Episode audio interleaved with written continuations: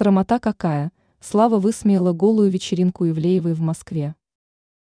Певица Слава прокомментировала наделавшую много шума скандальную вечеринку Анастасии Ивлеевой в московском клубе «Мутабор». Исполнительница в ироничной форме ответила на срамные действия российского бомонда. «Видали, что там у Настики происходит? Там с голыми попами все и носками на одном месте», заявила певица. Слава обратила внимание, что певец Филипп Киркоров заявился на вечеринку с катетером на руке. Она посоветовала артистам беречь свое здоровье и не заниматься срамотой, о чем сообщила в соцсети. Скандал вокруг вечеринки Ивлеевой. Откровенные кадры блогера Анастасии Ивлеевой с гостями мероприятия до глубины души возмутили общественность.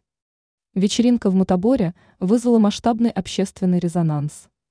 Несмотря на почти голый дресс-код, на мероприятии были замечены Филипп Киркоров, Дима Билан, Лолита Милявская, Ксения Собчак и другие знаменитости. Гостям в качестве бонуса была предложена видеопроекция, позволяющая сфотографироваться в постели с хозяйкой вечера.